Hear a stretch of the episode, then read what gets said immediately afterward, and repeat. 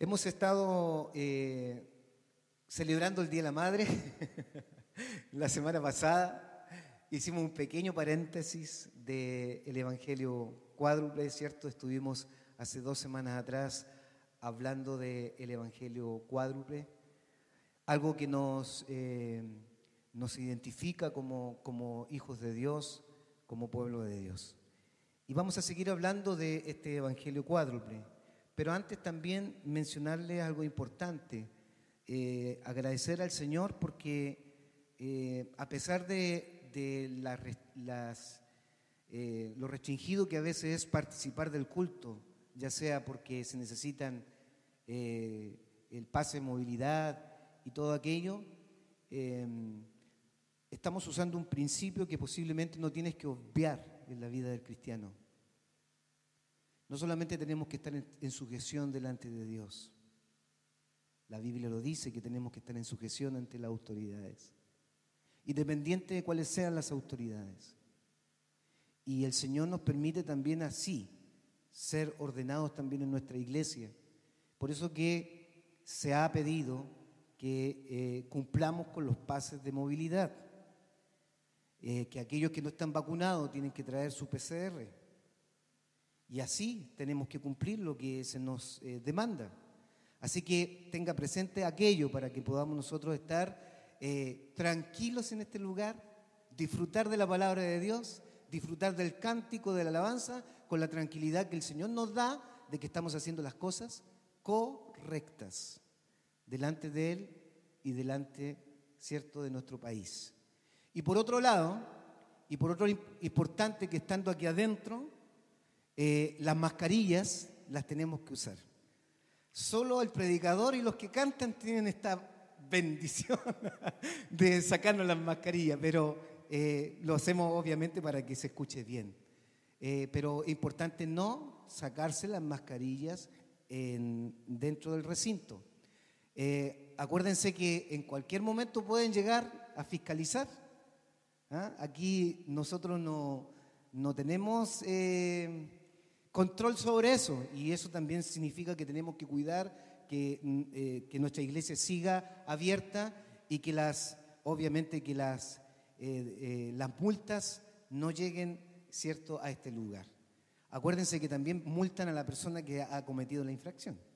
Y no solamente la iglesia, sino la persona que ha cometido la infracción. Así que tenemos que ser cuidadosos y así estamos tranquilos, así como están ustedes con su guantecito, con su bufanda, con su abriguito, algunos arriba. Eh, me parece que están ahí todos muy, muy cómodos, muy tranquilos. Bueno, esa es la bendición que el Señor nos da hoy día. Amén. Amén. Vamos a la palabra. Eh, ¿Se saben eh, el postulado de nuestra iglesia, de nuestra identidad en Cristo? ¿Lo puede decir conmigo? Cristo salva, Cristo santifica, Cristo sana Rey que viene. ¿Lo podemos decir con fuerza? Cristo salva, Cristo santifica, Cristo sana, Rey que viene. Otros dicen Rey que pronto viene, ¿cierto? Eh, pero ahí está, no se olvide eh, de estos postulados que son muy importantes a la hora de pensar en lo que nosotros creemos y la identidad que tenemos en Cristo. Es increíble, vivimos en un mundo en este tiempo estamos viviendo en una, eh, en, una crisis eh, a, través del mundo, a través de nuestro país. Ustedes han escuchado la cantidad de violencia, ¿cierto?, que ha crecido en nuestro país. Eh, impresionante la delincuencia y las muertes que hemos escuchado en estas últimas semanas, solamente en esta semana. en este tiempo, queridos hermanos, eh, cuando vemos la violencia, cuando vemos la delincuencia, cuando vemos eh, el caos en la ciudad, nos damos cuenta que todo tiene que ver con el corazón. Todo tiene que ver con el corazón. Si el corazón no está sujeto a Cristo, va a haber siempre caos en la ciudad. Siempre va a haber caos en ese entorno de esa vida que está sin Cristo. Y aún con Cristo, si no nos eh, eh, ordenamos con, con Dios, si no seguimos sus preceptos, si no caminamos en su voluntad, también vienen caos a nuestra vida. El corazón sujeto a las pasiones y lejos de Cristo nos va a hacer ver lo que hoy día estamos viendo en las noticias en todo el mundo. Así que en medio de este caos en el que estamos nosotros observando y presenciando y en la cual el Señor a veces nos permite gemir dentro de nosotros para orar por nuestro país, para orar por la ciudad, para orar por la familia y para orar por el mundo, hay algo que nosotros tenemos como bendición.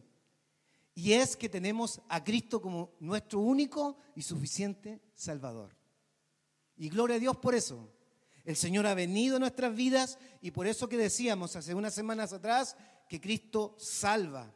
Y Cristo salva no para tener la experiencia de la vida eterna en el futuro, sino que la bendición de la presencia de Dios en el presente. Las canciones están alineadas con lo que nosotros estamos eh, proclamando a través de la palabra y a través de la adoración. Dios está con nosotros y Él está aquí en medio de nosotros. Y como Él está aquí en medio de nosotros, esa es nuestra identidad en Cristo. Nosotros afirmamos a través de la palabra, a través de los cánticos, a través de nuestro testimonio en el día a día. Eh, confiamos y damos testimonio de que Cristo nos salva, que Cristo nos santifica, que Cristo nos sana y que estamos esperando prontamente su venida, porque el Señor viene por su iglesia. Si lo vivimos, si lo creemos, Él nos sostendrá en su esperanza en esa esperanza que nosotros hemos puesto delante del Señor. Y por eso que hoy día nos corresponde reflexionar sobre ese postulado que viene a continuación, que dice Cristo nuestro santificador. Fíjense que eh, muchos confunden eh, esa copita como, como, una copa, pero en el fondo es, es el lavacro. El lavacro era como cierto un, un recipiente donde uno ¿cierto? El cuerpo se lava, las manos se lavan, eh, y el labraco entonces representa el lavamiento diario del pecado por el poder del Espíritu Santo. El Espíritu Santo está para manifestarse en nuestras vidas eh, y el Espíritu Santo está queriendo constantemente convencernos de pecado, redarguirnos de pecado, para que nosotros delante del Señor todos los días nos santifiquemos ante su presencia. Y por eso hoy el énfasis tiene que ver con el Cristo que santifica. Y ahí está un versículo que a lo mejor usted no lo alcanza a ver, pero quiero que lo busque ahí en su Biblia, ahí en el Primera de Corintios, ¿cierto? Capítulo 1, versículo 30.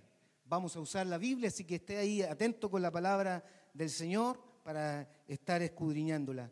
Y dice así la palabra del Señor, más por Él estáis vosotros en Cristo Jesús, el cual nos ha sido hecho por Dios sabiduría, justificación, santificación y redención. Más por Él estáis vosotros en Cristo. Y lo primero que me hace pensar este versículo cuando hablo de la santificación, no puede haber santificación, no puede haber presencia de Dios en nuestras vidas no puede haber salvación, no puede haber sanidad si no estamos en Cristo. Cuán importante es estar en Cristo Jesús. ¿Se acuerdan que yo decía, cierto, hace unas semanas atrás, no basta solamente con hacer la oración de confesión? Es necesario estar consciente que yo he tenido un encuentro real con el Señor. Y ese encuentro real con el Señor me hace evidenciar que a partir de ese encuentro con Cristo, mi vida va a caminar con Cristo y en Cristo. Voy a caminar en Cristo. Y eso va a traer, por consiguiente, va a traer frutos hermosos en nuestras vidas. ¿Qué es lo que va a traer? Va a traer sabiduría que viene de Dios. Todos sabemos que cuando hablamos de sabiduría, no se trata solamente de tomar buenas decisiones en la vida.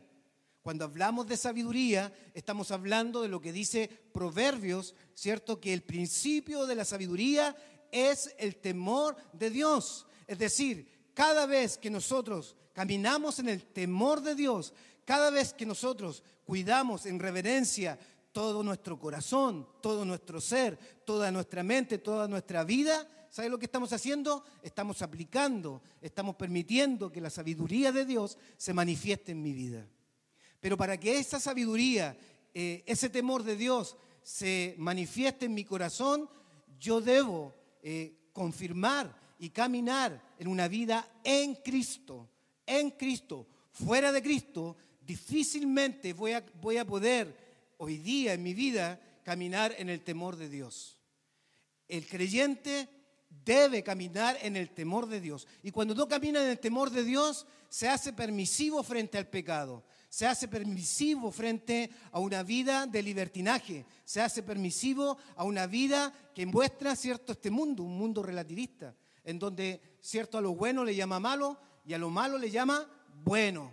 Y qué interesante es hacernos la pregunta si estamos viviendo nuestra vida en Cristo. Porque cuando vivimos nuestra vida en Cristo, Dios trae unos frutos maravillosos, especiales. Él coloca en nuestras vidas temor de Dios. Y el temor de Dios sabemos que es sabiduría, es decir, la actitud de estar consciente todos los días cómo yo puedo agradar a Dios con mi vida. Ahí está la sabiduría, cómo yo puedo agradar a Dios con mi vida. Así que el Señor nos da este regalo eh, eh, de vivir en Cristo, nos da la oportunidad de caminar en el temor de Dios.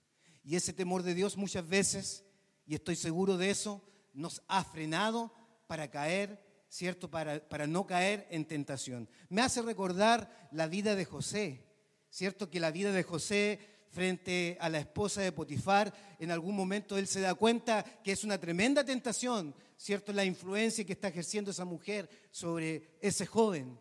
Y él en el temor de Dios, en el temor de Dios, decide huir de esa tentación, decide huir de ahí, decide arrancar de ahí. ¿Qué lo motivó a José a no consumir el pecado? El temor de Dios. Eso significa que cuando una vida está en Cristo, está muy consciente, muy sensible a la realidad de caminar en el temor de Dios. Pero cuando no estamos en Cristo, cuando no vivimos con Cristo, nuestras conciencias, ¿cierto?, se cauterizan y aunque el pecado está al acecho, aunque la vida, ¿cierto?, de libertinaje está al acecho, fallamos porque no hemos permitido que la sabiduría, el temor de Dios eh, gobierne nuestros corazones.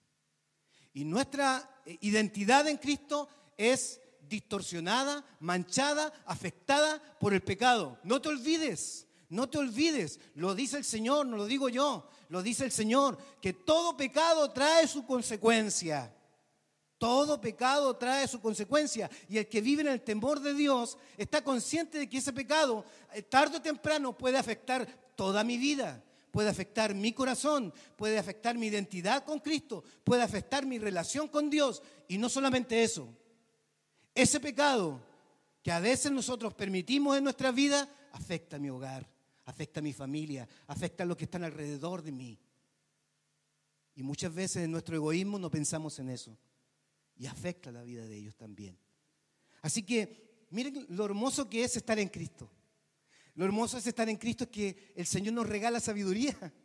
Caminamos en el temor de Dios. El temor de Dios nos hace entonces buscar a Dios. Y eso trae, por consiguiente, a la luz de este versículo, trae justificación. Estar en Cristo es que el Señor también nos regala justificación. Y cuando hablamos de la justificación es que Dios nos hizo justo a pesar de que no éramos justos.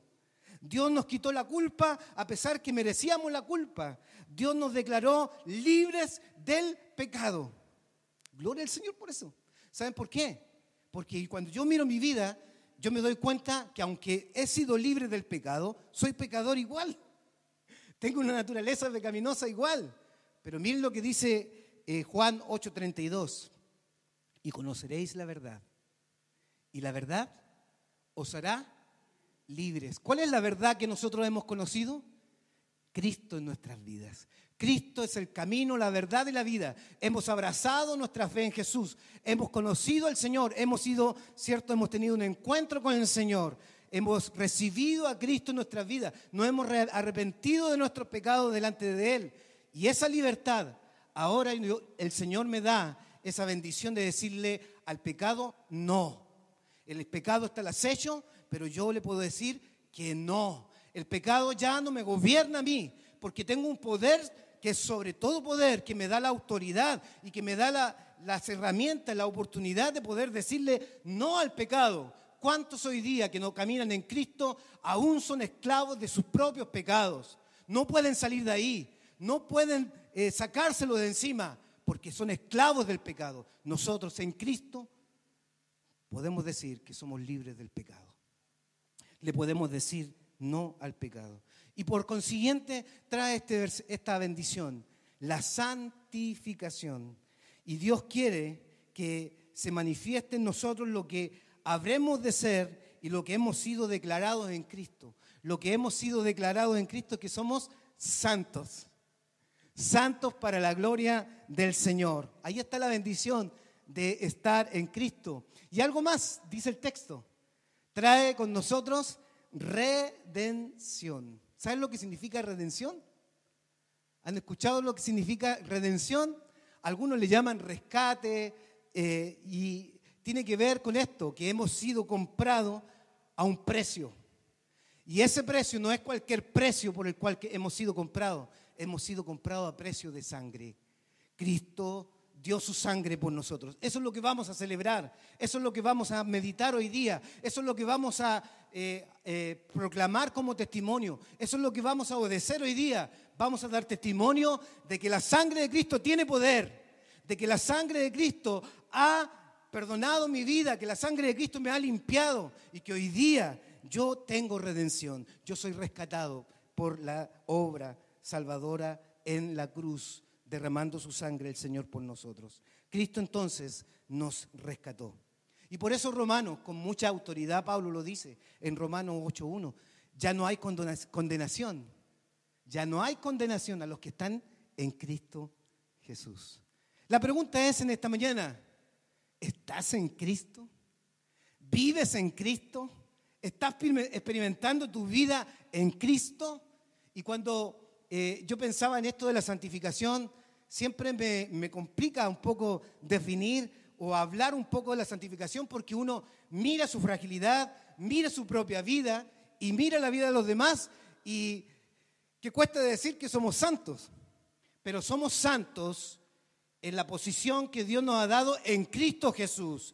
Y eso es un motivo para levantar nuestras manos, glorificar al Señor, alabar al Señor, porque a pesar de mi naturaleza, Dios me dice, tú eres santo tú eres justo, tú eres perdonado. Gloria al Señor por eso. Pero miren, me, puse a pensar en, lo frágil que somos. Y, si hablamos de la santificación, me pongo a pensar en este versículo del Salmo 139, del 1 al 4. Si lo puede buscar ahí, el Salmo 139, del 1 al 4. Aunque está ahí, me parece que está ahí en pantalla. Búsquelo ahí en la Biblia, Salmos 139. El Salmo 139 habla de la omnisciencia, habla de la omnipresencia, habla de, de los atributos que tiene el Señor, nuestro Dios Todopoderoso. Pero cuando pienso en la santidad, pienso en cómo me mira el Señor a mí. Y ahí el Salmo 139, el versículo 1 al 4 dice, Oh Jehová, tú me has examinado y conocido. Tú has conocido mi sentarme y mi levantarme. Has entendido desde lejos mis pensamientos. Has escudriñado mi andar y mi reposo. Y todos mis caminos te son conocidos. Pues aún no está la palabra, la palabra en mi lengua. Y he aquí, oh Jehová, tú lo sabes toda, tú lo sabes todo, el Señor lo sabe todo. Y frente a mi vida y el desafío de vivir en santidad, yo me pongo a pensar, Dios nos conoce. Dios te conoce muy bien a ti. Dios conoce nuestra vida privada. Dios conoce nuestra vida pública. Dios conoce mis pensamientos. Dios conoce mi sentarme y mi levantarme.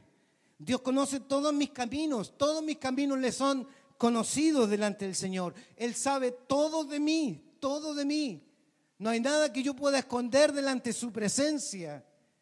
E incluso Lucas, el capítulo 12, 7, dice que, que hasta los cabellos de la cabeza Él los tiene contados. Él nos conoce por, su nom por nuestro nombre. El Señor nos conoce. Y como nos conoce, frente a eso, a Dios no, los, no, no lo sorprendemos con nuestra espiritualidad. A Él no lo sorprendemos con nuestra espiritualidad. Yo creo que lo que más le sorprende a Dios es la fe. Cuando uno ve la Biblia, ¿cierto? Dios siempre se sorprendió por la fe de la mujer, de hombres, del centurión y tantos otros que mostraron una fe genuina, una fe, ¿cierto? Sin dudas delante del Señor y que a Jesús le sorprendió la fe. Bueno, a Dios no le sorprendemos con nuestra espiritualidad. Nuestra espiritualidad y la santidad es un beneficio para vivir una vida saludable, de bienestar, en esa relación con Dios y con el prójimo. Y obviamente también darle la gloria a Dios con nuestra vida de santidad. Así que a Dios no lo sorprendemos con nuestra vida. Él conoce nuestra fragilidad. Pero el hecho de que conozca nuestra fragilidad no quiere decir que yo me tenga que conformar como soy. Todo lo contrario, debo cada día buscar la santidad de Dios para mi vida, para darle la gloria a Él con mi vida y para dar testimonio de que el Señor se está manifestando en mí. Así que eh, aquí hay jóvenes también, aquí hay niños también. Dios también demanda de ti un camino de santidad, pero quiero decirte que tú no estás solo frente a tus pasiones. Tú no estás solo, Dios, Dios te va a ayudar, Dios te va a dar la fortaleza, Dios te va a dar eh, todo lo que tú necesitas para no caer, para no fallar. Él tiene poder para darte santidad, aun cuando el mundo te diga que las cosas son, deben ser distintas. El Señor te puede dar esa fortaleza para vivir en santidad. Así que nuestra fe y la disposición del corazón a agradarle con nuestro amor a Él es lo que realmente Dios quiere de nosotros. Eso es lo que quiere Dios de nosotros, porque nosotros por esfuerzo humano, difícilmente nosotros podemos lograr ese nivel de santidad que tanto a veces unos anhelan y otros cierto, colocan como prototipo de santidad.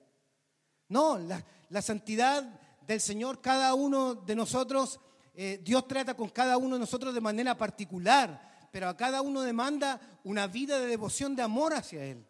Yo creo que ahí está la centralidad de por qué eh, la santidad tiene que ver con ese, esa vida de, un corazón amante, de un corazón que realmente busca a Dios con amor, con sinceridad, con eh, sencillez de corazón.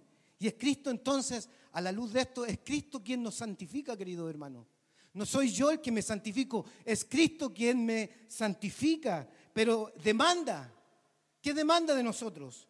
Demanda de nosotros seguir viviendo en santidad. El día que nosotros le entregamos nuestra vida a Cristo, Cristo nos santificó. Fuimos sellados por el Espíritu Santo. El Espíritu de Dios vino a nuestras vidas, hizo un cambio, nos santificó, nos cambió, ¿cierto? Eh, nos perdonó nuestros pecados, nos borró nuestros pecados y de ahí en adelante el Señor nos santificó, nos posicionó como santos delante de Él. Pero el hecho de que me haya posicionado como santo delante de Él no significa que esa posición de santo la conserve durante toda la vida. Ahí el Señor comienza un proceso maravilloso de santificación, siempre y cuando yo deje que Él vaya moldeando, vaya transformando, vaya limpiando, vaya haciendo lo que Él quiere hacer en mi vida. Es Cristo, en esta mañana lo quiero decir a la luz de la palabra, es Cristo entonces quien nos santifica, pero demanda de nosotros seguir viviendo en santidad. Ahí está el postulado que dice, Cristo nuestro santificador. Miren lo que dice Primera de Pedro, capítulo 1, versículo 15, 16. Y Primera de Pedro, capítulo 1, versículo 15, 16 dice, sino que así como aquel que os llamó es santo, así también ser vosotros santos en toda nuestra manera de vivir. Porque Cristo está ser santos porque yo soy santo. El cántico que cantábamos, santo, santo, santo, fíjense que esa figura santo, santo, santo, eh, tres veces santo, es la expresión de, la grandeza de la santidad de Dios, que más allá de esa santidad humana, de esa, de esa consagración humana, aparece en Isaías cuando, cierto, está ante la, ante la gloria del Señor y aparecen ciertos los querubines, serafines, dándole la gloria al Señor y declarando santo, santo, santo delante del Señor. Ahí aparece también otra expresión de, esa, de, esa adoración en santidad, de la santidad de Dios, diciendo santo, santo, santo en Apocalipsis. Entonces uno ve que ese atributo tremendo de Dios, de esa majestad de su santidad, Él la comparte con nosotros. Algo de esa santidad la comparte con nosotros solamente por gracia y misericordia de Dios. Así que tiene que ver, queridos hermanos, con el corazón. Tiene que ver con el corazón de disponer mi corazón a dejar que el Espíritu Santo realmente haga esa obra de santidad delante de Él que esa santidad, que esos destellos de santidad se manifiesten en mi vida a través de Cristo y a través de Cristo, ¿cierto? La obra del Espíritu Santo santificando. Y aquí hay una enseñanza muy importante con respecto hasta la figura de, de Cristo santificador, que la santificación es obra del Espíritu Santo que hoy día está en nosotros. ¿Usted cree que el Espíritu de Dios mora en su vida?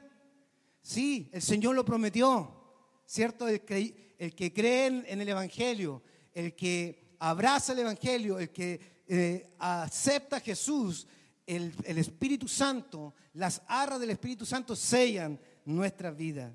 Entonces, ¿por qué decimos que Cristo es nuestro santificador? Porque por medio de Él nuestra vida ha sido apartada para Dios. Ese es el sentido de la santificación. Nuestra vida ha sido apartada para Dios. Y es el Espíritu Santo que nos ha dejado el Señor, es el que está actuando en nosotros para santificarnos. ¿Sabe lo que significa santo? Santo significa estar separado, estar apartado, estar consagrado ante la presencia de Dios, ante Dios en este mundo, ¿cierto? Que nos promueve, ¿cierto? Una vida relativista en cuanto a distintos tipos de carnalidades que hoy día nos está ofreciendo y que ha afectado a la iglesia y que ha afectado a la familia y que ha afectado quizás a personas que en algún momento abrazaron la fe en Jesús. Entonces, mi posición en Cristo es ser santo, pero también somos llamados no solamente a tener esta posición en Cristo, somos llamados también a la santificación, a vivir en santidad, aprendiendo a ver toda nuestra manera de vivir, cómo se está desarrollando toda nuestra manera de vivir. Y por su gracia entonces tenemos la bendición de ser santos, pero también somos llamados por Dios a participar, escuche bien, de manera activa en nuestra santificación. Dios es en quien nos provee la santificación, pero somos llamados nosotros a ser diligentes en, en procurar la santificación y a no ser perezosos a la hora de buscar la santidad del Señor. Entonces, ¿qué hacemos? Ahora que estamos en Cristo. Lo que hacemos ahora que estamos en Cristo, acudimos y aprovechamos a todos los medios de gracia que Dios nos provee. Él nos provee todos los medios de gracia para que nosotros nos, santifiquemos. Miren, y aquí ustedes van a sacar su propia radiografía. ¿Saben cuál es un medio de gracia que Dios nos provee? Acudir y estudiar la palabra de Dios. ¿Está acudiendo la palabra? ¿Está estudiando la palabra? Si lo está haciendo, usted está eh, acudiendo a ese medio de gracia que Dios ha dejado para santificar su vida. Por otro lado, otro medio de gracia que el Señor nos ha dado es la oración. La oración.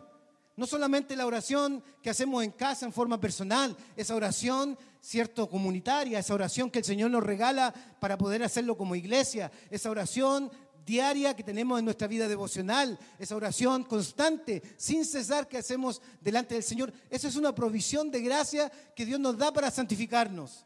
Cuando usted falla, cuando usted, cierto, le hace caso a su carácter, a, su, a, sus, eh, a sus pasiones y se da cuenta que ha fallado, ¿qué es lo que hace? Va a la oración y le dice, Señor, perdóname, fallé, me comporté mal, no lo hice bien, estoy ante tu presencia, perdóname. Eso es una provisión de gracia de parte del Señor para santificarnos. El congregarnos, queridos hermanos, escuchen bien, el congregarnos es una provisión de gracia que Dios nos da a nadie le han encerrado, a nadie le han cerrado las puertas aquí. Dios nos está permitiendo hoy día congregarnos en su nombre, con las restricciones normales que hay que tener. Pero Dios nos da las posibilidades. Y aquellos que no pueden, hagan todo lo posible para estar con nosotros. Hagan todo lo posible.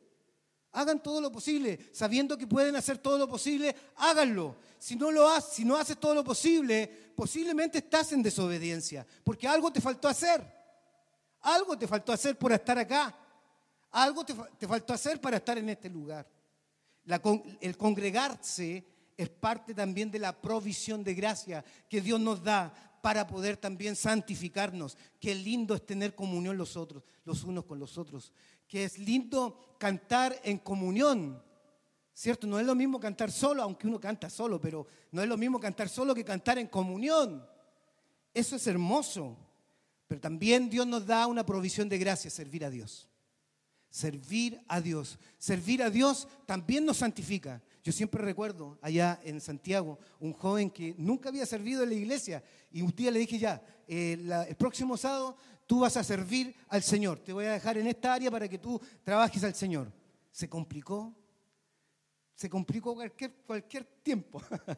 Pero fíjense, cuando sirvió, Posterior al servicio se acercó a mí y me dijo, Pastor, gracias. Gracias por darme la oportunidad de servir. Porque me di cuenta que el servicio tenía, me demandaba consagrarme. Y esa demanda de consagrarme me dio cuenta que tenía que, delante del Señor, santificarme en algunas áreas de mi vida. Si no estás sirviendo, y puede ser que muchos de los que hoy día no, están sirviendo en, en la iglesia, en la, en la obra del Señor, es porque están viviendo una vida de pecado.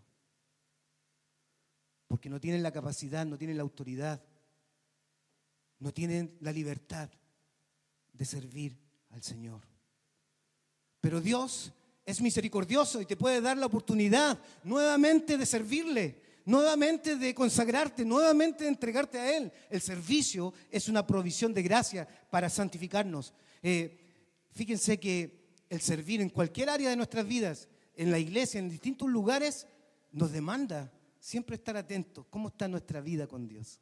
Así que el servicio es una provisión de gracia para la santificación.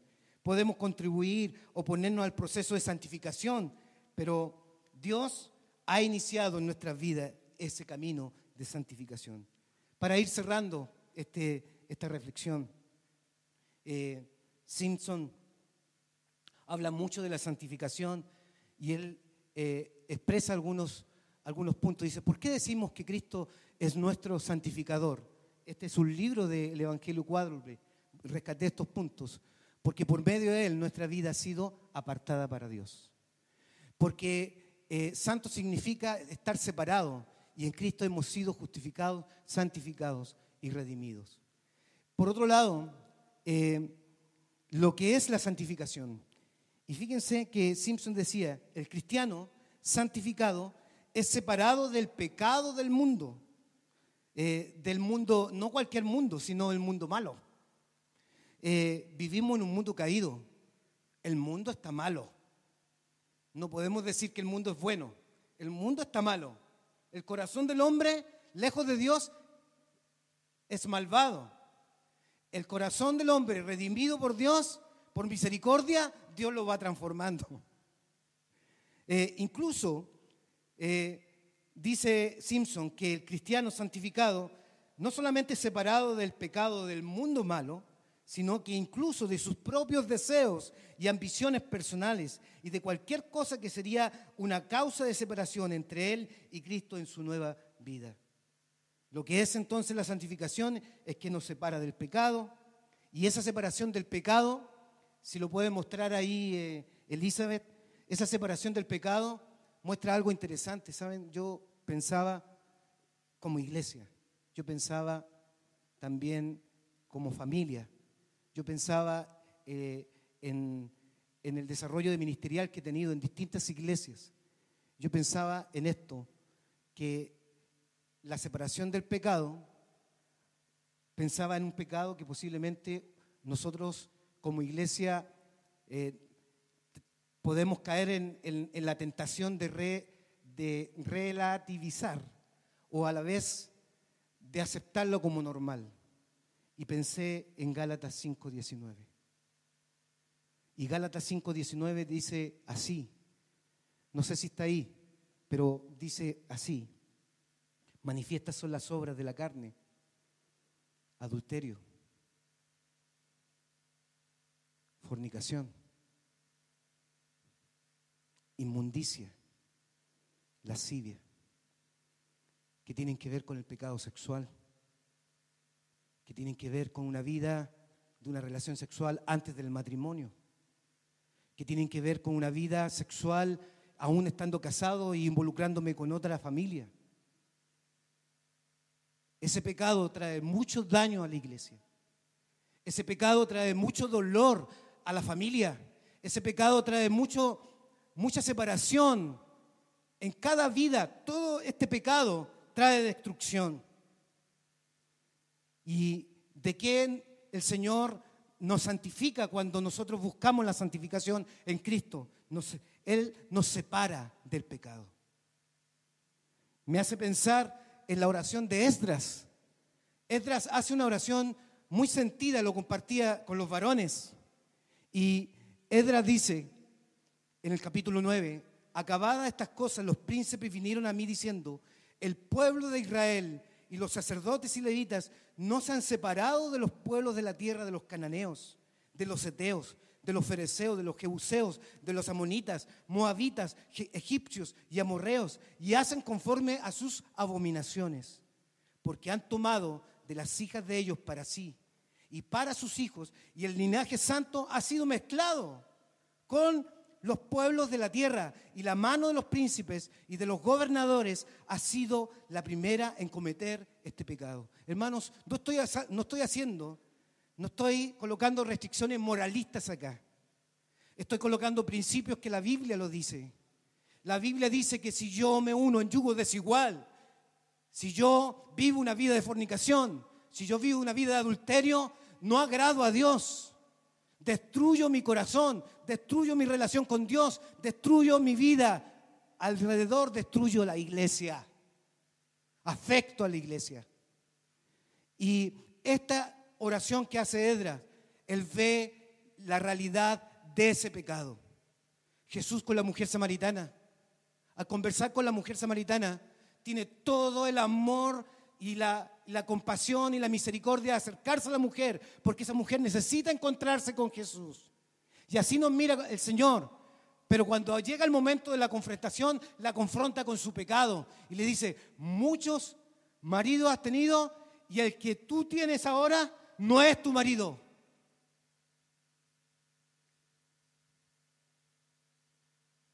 Cásate en el Señor. Ordena tu vida. Arregla tu vida. Tu vida de pareja, arréglala. Ordénala. El Señor nos dice en su palabra. Ordenemos esa área de nuestras vidas. Toma la mano de tu pareja y dile, es el tiempo de ponernos en línea con el Señor, en santidad con el Señor. Este es un pecado que arrastra destrucción, que, arrastra dolor. Por lo tanto, esta oración de confesión de Edras es muy significativa. Los invito a leer esa oración, que lo vamos a leer un ratito más. Termino. La santificación significa dedicación a Dios. Incluye conformidad a la semejanza de Dios. Eh, incluye conformidad a la voluntad de Dios. Y significa la santidad, amor amor supremo a Dios y a toda la humanidad, a toda la humanidad. A los jóvenes que están acá, busquen una mujer o busquen a un joven que, le tema a Dios, que ame a Dios. Busquen a esa, persona o pídanle desde ya al Señor eh, esa, esa persona en su vida. Yo tengo el testimonio de mi esposa que desde muy joven siempre pidió por eh, ese amor de su vida. Eh, bueno, gloria a Dios porque el Señor la escuchó. Aunque venía fallado, pero el Señor tuvo misericordia. No sé si tuvo más misericordia con ella o conmigo, porque no, la verdad que fue una bendición. Pero yo siempre recuerdo, mi esposa, lo doy como testimonio a los jóvenes, ella dice que preparó una almohada eh, y esa almohada la, preparó para que ese día que llegara el amor de su vida y que el Señor le, tenía preparado, eh, se lo iba a regalar. Y durante cinco años estuvo orando por ese amor de su vida. Yo no sé si tú joven hoy día estás orando por esa mujer o ese hombre que, que ama a Dios. No es lo mismo. Y no estoy discriminando, pero no es lo mismo cuando nos unimos en yugos desiguales. Esa persona tiene que caminar contigo en el, en el camino con Dios, en el camino hacia Dios. Tienen que adorar juntos al Señor. Tienen que servir juntos al Señor. Tienen que proyectar su vida con sus hijos eh, en el Señor.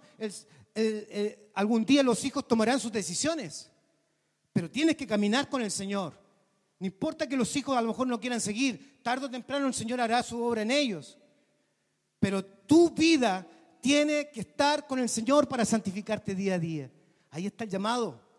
Y a veces no, no medimos las consecuencias del dolor de lo que trae una vida no alineada con la voluntad del Señor. Así que Dios nos ayude a santificarnos. Lo que es la santificación es la separación del pecado, es la santificación, incluye conformidad a la semejanza de Dios. La santificación también significa conformidad a la voluntad de Dios y la santificación significa amor, amor supremo a Dios y a toda la humanidad. Miren, quise colocar una frase de Simpson eh, porque me, llamó mucho la atención eh, ese encuentro que él tiene, porque él, fíjense que él se da cuenta que necesita santificación en su vida.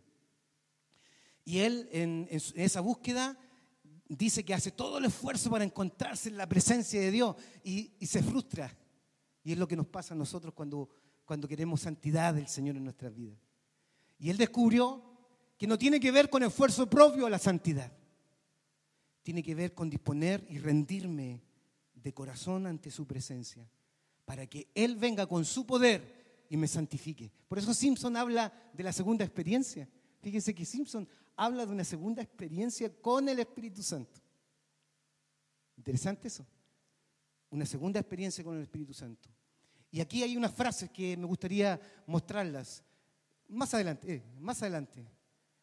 la, santidad divina no es una mejora de sí mismo, no es la perfección adquirida, sino una entrada al corazón de la vida y la pureza de Jesús y el obrar de su santa voluntad continuamente. Si yo permito que la voluntad de Dios se haga en mi vida y estoy dispuesto a hacer su voluntad, créame que usted va a ver manifestada la santidad de Dios en su vida.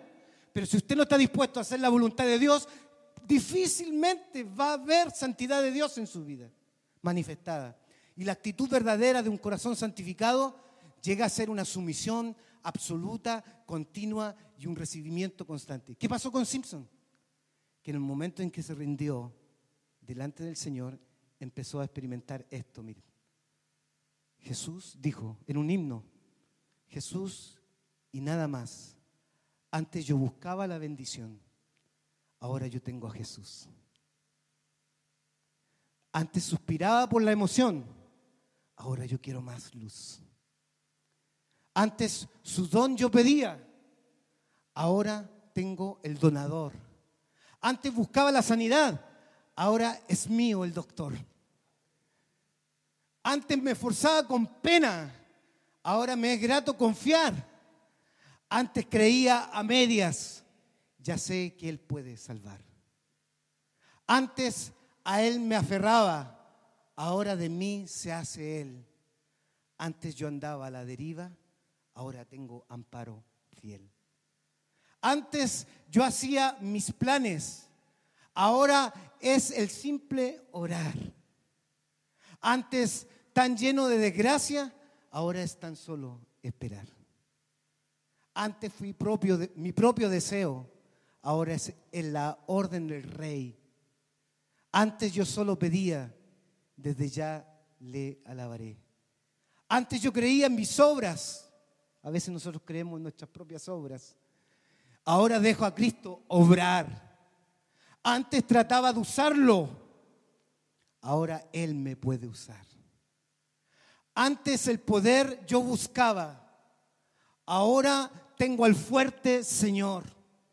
Antes para mi cuenta obraba, mas ahora es el trabajo de amor.